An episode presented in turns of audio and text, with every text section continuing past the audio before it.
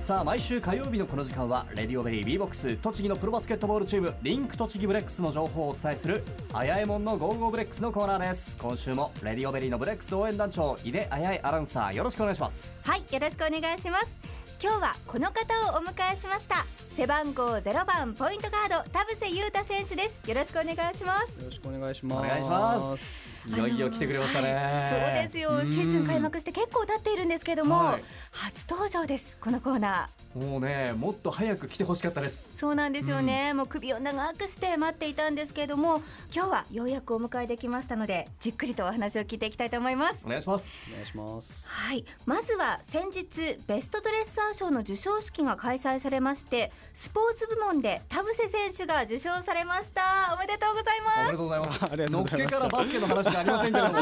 おめでとうございます、はい、ありがとうございます。す。あのバスケ界では初の受賞ということですよユニ快挙ですね。そうですよね、あのその時の写真を私もですねあの新聞で拝見したんですけれどもシルバーのジャケットに黒のネクタイを締めていましてだいぶその試合の雰囲気とは違った田臥選手でしたよね。そうでしょうね、多分ね。そのはい格好で試合はできないよ はい。まあおしゃれフォーマルな。そうですね。まあはい。うん。決めていきました。あの自分で選んだんですか、そうですね。あとあの知り合いの方と一緒に。うん一緒に選んで。うはいん。なんかこう私の中でバスケット選手というとあのダボダボの服にスニーカーにハットよりはキャップっていうイメージがあるんですけれども。ああこれまで来た選手ねほとんどそんな感じでしたね、ですよね。うん。そうですね。まあ僕も練習行く時とか、うん。あのもうそういう格好で。割とゆったりめが好きなんですけどもスニーカーも大好きですし、はい。ハットもすごい好きなんですけども、うんうん。キャップとか、はい、逆にオフの時はあのまたスタイルを変えて、へはい、結ー構タイトな感じであのハットとか眼鏡とかかけてっていうのが大好きなスタイルなんですけど、はいそうなんですね。うんじゃあ普段の時とんその試合の時ではこう、あの全く違った雰囲気の田臥選手ということで。そうですね全く違いますね、はい。うーん。あのどうでした？あの授賞式の雰囲気っていうのは。まあさすがに慣れてない場だったので本当に緊張したんですけどでもあの本当に貴重な経験はできたなっていう感じはしましたね。はい、ん。他の受賞者の方とお話をされたりとかは？控室があのずっと皆さん一緒だったので、はい結構あの本番まで1時間ぐらいすごく時間があったので、うん。あの受賞者の方とあのたくさんお話しする機会はありました。特にどんな方覚えてますか？あの隣にずっと水谷豊さんが座っていただいてくれてたので、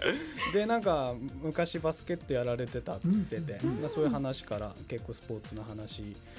なったりだとか。あとまあスラムダンクの井上さんもいたので、うんはい。はい。井上さんとは面識があったのであの何年かぶりにお会いできて、うん。はいまあお話いろいろさせていただきましたね。はい日本に戻ってきたことについて何か井上さんおっしゃってました？実はあの結構メールでその辺はあのやり取りさせていただいてたんでまあこうなりましたみたいな感じでまあでもまあそんな感じで報告はしたりとかしてたので、うーはい、んあの一部お話によると「スラムダンク以上のこう力を田臥選手は持っているっていうことを井上さんがおっしゃってたっていうお話も聞いたことがあるんですけどもそんなそんな力はないですね。いやいやいやいやいや日本のバスケット界をね、引っ張った漫画がスラムダンクだとしたら、引っ張った選手は田臥選手ですからね。いまあそんなことです。まだまだです。まだまだです。えちなみに「スラムダンクの中で一番好きなキャラクターというか。僕ルカーが好きなんですよね。あーかっこいいですよね。かっこいい。可愛くてプレーもうまくてどっか抜けてるっていう。そうですね、まあ、あとあうんのストイックな感じとなんか負けず嫌いな感じがすごく好きですね。あーなんかこうすごくクールな試合の雰囲気を見ているとクールな部分が田臥選手とルカワ選手？すごくこう似ている気がするんですけども。本当にスラムダンク知ってますか？大丈夫ですか？大丈夫ですか？はい。読んでますから。そうですね、まあクールにしてるつもりは全然ないんですけどうん。ね。はい、まあもうちょっとじゃああの表に出すようにしていきます。一生懸命なところがねやっぱり素敵ですよね、うん。はい。えーとまあ、このベストドレッサー賞なんですけれども単に洋服の着こなし方というだけではなくて生きるスタイルのかっこよさというのも審査に含まれているということなんですね。で田臥選手は日本人で初めての NBA プレーヤーで今も挑戦し続けている、まあ、その常に前を見ている姿勢というのがこうバスケットをやっている人以外の人にもね多くの人にこう夢を与えているんじゃないかなと思うんですけれども。田臥選手どうしてこうずっと挑戦し続けているんですかね？挑戦ってまあまず基本にあるのはバスケットが好きででより高いところを目指してやりたいっていう気持ちだけで突き進んでる感じなので自分の中では結構まあ自然体な感じなんですよね。自分の中でのモチベーションがもうずっと変わらないでそうですね。逆にまあうまくいく時もあるんですけどあのうまくいかない時のが多くて。そうですよね、はい、で逆にそれがなんかもっとうまくなりたいっていうモチベーションに変わるんでもうそれを追い求めてる姿勢がスタイルが自然とそうなってるなっていう気は自分ではしてますけどね。下を向いてる暇はないと。暇はないですね、うん、で本当にバスケットやれるプレイヤーとしてやれる期間っていうのは本当限られてるんで、うん、その中でやっぱりできることはやっていきたいなっていうのは常に思ってますね。はい、でも好きなことをこう職業にしてやっていくとあの他にこう息抜きをしたい場所がなくなってしまうっていうか常にこう自分との戦いっていう壁に直面する場面が多いと思うんですけれどもうんそうですね。でもまずは好きなことを仕事にできて毎日できてるっていうことは本当に幸せだなっていうことは感じるのででそれによって好きなことやってることによって、ね、いろんな経験できたりいろんな方に出会えたりとか本当にはあの幅が広がってくるので、まあ、バスケットやっててよかったなと本当に毎日あの思いますね。すごいプラス思考というかそういったこう気持ち的な面も強いですよね、田臥選手って。ね、まあ、一方で自分の体調管理とかもねしっかりしなきゃいけませんしね。そうですね。そういう方にもつながっていくわけですね。はい、やっぱりやるべきこと当然のことだと思うんですよねそれはプロとして。自分でやるからには。自分は自分のことは自分で管理しないといけないので、はい、その辺はもう本当にできる限りのことはやっていかなきゃなと思ってます、ね、なんかこういう話をね中学生とか高校生に聞かせたいね。そうですね。でも本当に田臥選手に憧れている子どもたちってたくさんいると思うんですがどんなふうにしたら田臥選手のようになれるんでしょうかね。そうですね。僕もまあ小中高とかっていう時のは時はあのー、本当に好きな選手がいて憧れてその人たちみたいになりたいと思ってで練習を本当にやってたので、うん、でもそれ練習したいってイコールバスケットが本当に好きだったのでだからまあその気持ちをまずは本当に自分の中で持ってもらってあとは本当に練習を毎日頑張ってもらいたいなと思いますね。何かこう特別に力を入れてやっていた練習ってありますか？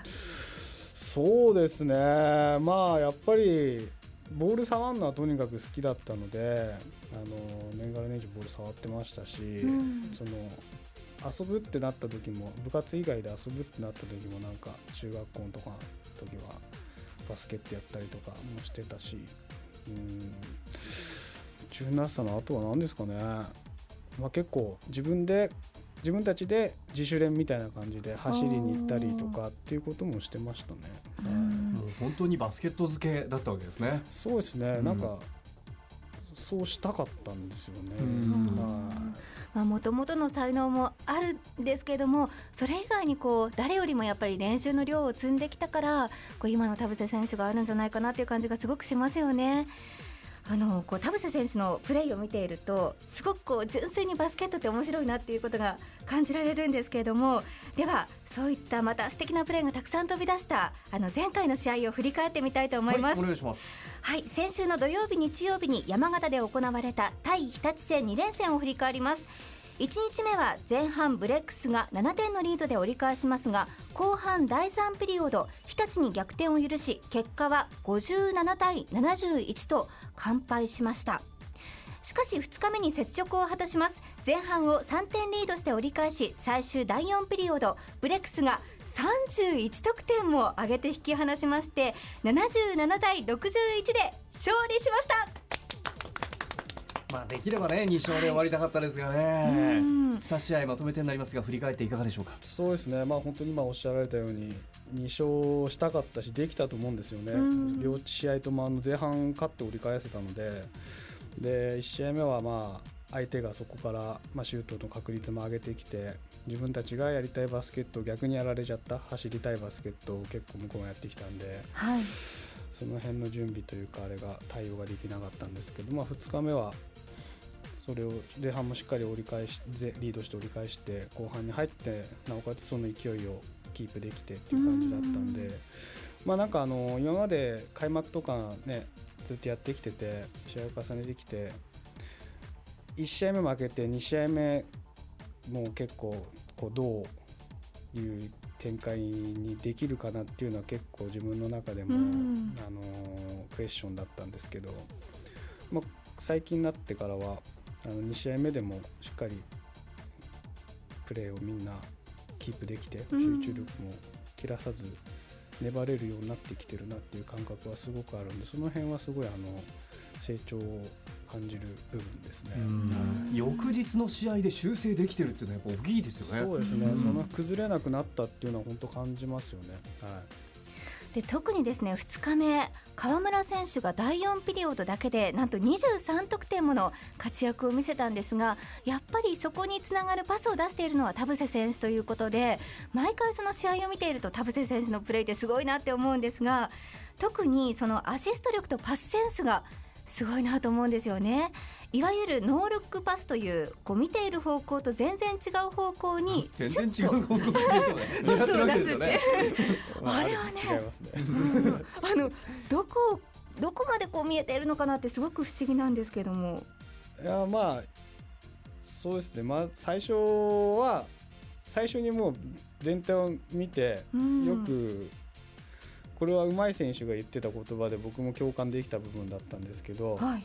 一瞬こう写真を撮る状況なんですよね。見た瞬間に。誰がどシこにいるっていう。ャッターをそううん。押す感じなんですよ、そうすると全体像がこう残るじゃないですかはい。頭に、その中であ残ってる中でじゃあ今度こっち向いても他のとこ向いてもここにいるなとかあそこにいるなっていう感覚になるんで、へえ。はい。その辺は、うん。まあ、感覚ですね。はい感覚なんだ。でもその中でもやっぱり0番と1番のね、えー、田臥選手、河村選手のコンビネーション、そしてコミュニケーションというのが非常に際立って見えてると思うんですが。う、ん。そうですね。拓也はやっぱりあの自分がもう打つ点数入れなきゃいけないっていう意識は本当に強く持っててで自分もやっぱり決めてもらいたいしあいつに打打たせたいっていう気持ちがすごくあるんで本当にいいシューターだと思うんでうんだから頑張ってあいつもノーマークになるように動いてるしここに動けば俺が出してくれるっていうのもあいつも分かってると思うんでその辺は本当にあの練習重ねながら試合重ねながらあのより強くなってるなと思いますね。うんはいあとすごいのが田臥選手のパスを出すこう速さなんですけども他の選手よりもワンテンポですかねこうシュッと速いんですよね。まあ、なるべくやっぱりね同じタイミングだと同じ速さだと相手も慣れてきちゃう部分があるし、うん。っていうのがあるんでやっぱりここでは出さないだろうとこのタイミングでは出てこないだろうっていうところを狙うようにはしてますね。うん。はい、あとはやっぱりこうパス出す時にボールを持って思いっきりこう腕を伸ばしてチェストパスをするのか、うん。腕を伸ばすこの動きだけで、うん。ラジオ聞いてる人分かるか分かんないですけど 腕こうそうそうそうそうねそうそうですね。はい。そのはなあの違いで、うん。パスの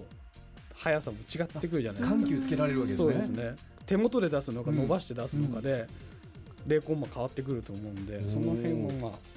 やりながら、ね、口で言うのは簡単ですけどねやるのは大変ですよ。そうですよねで、うんさらにそのパスを出すだけじゃなくて自らスリーポイントを打ったりとか切り込んでいったりもするので守る方としてはどういう行動を取るんだっていうすごく守りづらいと思うんですよね。そうですね逆にだからもっとシュートを入れてそうするとシュート打たれないように相手がうん。当たってくるので、そこを抜いてって今度はパスさばけたりとかっていうまたあのバリエーションが増えてくるんで今やっぱりパスはできるっていうのはあるんでシュートやっぱりもう本当に拓也目指して あいつぐらいやっぱり入れたいなと思いますよね。はい、そういうね。ちょっとずつの違いがやっぱりね全体の流れをねブレックスの方に呼び寄せてくるわけですよね。そうですね、何よりもすごいのがその判断力のこう速さなんですよね。本当になんかねもう見ていて楽しい試合がブレックス続いていますが、はい。え気になる次回の試合はですね今週末の6日と7日の2連戦になっています。現在6勝10敗で単独6位のブレックスは4勝12敗で7位につけている三菱電機ダイヤモンドドルフィンズと、えホームです。小山市の県南体育館で対戦することになっています田臥選手見どころを教えてください。そうですね、まあ、やっぱ地元というかホームゲームなので、うん。とにかくまあ自分たちはすごくあの後押ししてもらえるっていうので心強いのがあるのでねあの、まあ、日立とやってこれで、まあ、勢いづいてる部分もあると思うのでこの勢いを保ってあの、まあ、拓也が得点を重ねるのは当然だと思うので、うんうん彼はやってくれると思うので他の周りの選手があのもっと点数取ったりリバウンド取ったりっていう活躍をもしてくれると思うのでその辺もあの楽しみにしてもらえたらなと思いますね。はいこちらの試合も楽しみですね。えそして12月23日のオールスターにも田臥選手出場しますので。こちらも楽しみです。はい楽しみです。では最後にリスナーの皆さんに一言メッセージをお願いできますか？はい、えー、っとそうですね。とにかくまあ残り1試合、えー毎試合全力尽くして、えー皆さんに楽しんでもらえるようなプレーを心がけてやりたいと思いますんで、えー引き続き、えー、田臥勇太そしてリンク栃木ブレックスの応援よろしくお願いします。はいということで今回は背番号0番田臥勇太選手をお迎えしましたどうもありがとうございましたありがとうございました。はまだまだねいっぱいお話を聞きたいのでぜひまた来てください。い、ぜひあの呼んでください。はい、行きます。お待ちしてますはい。あやえもんの Go Go BREX のコーナーでした。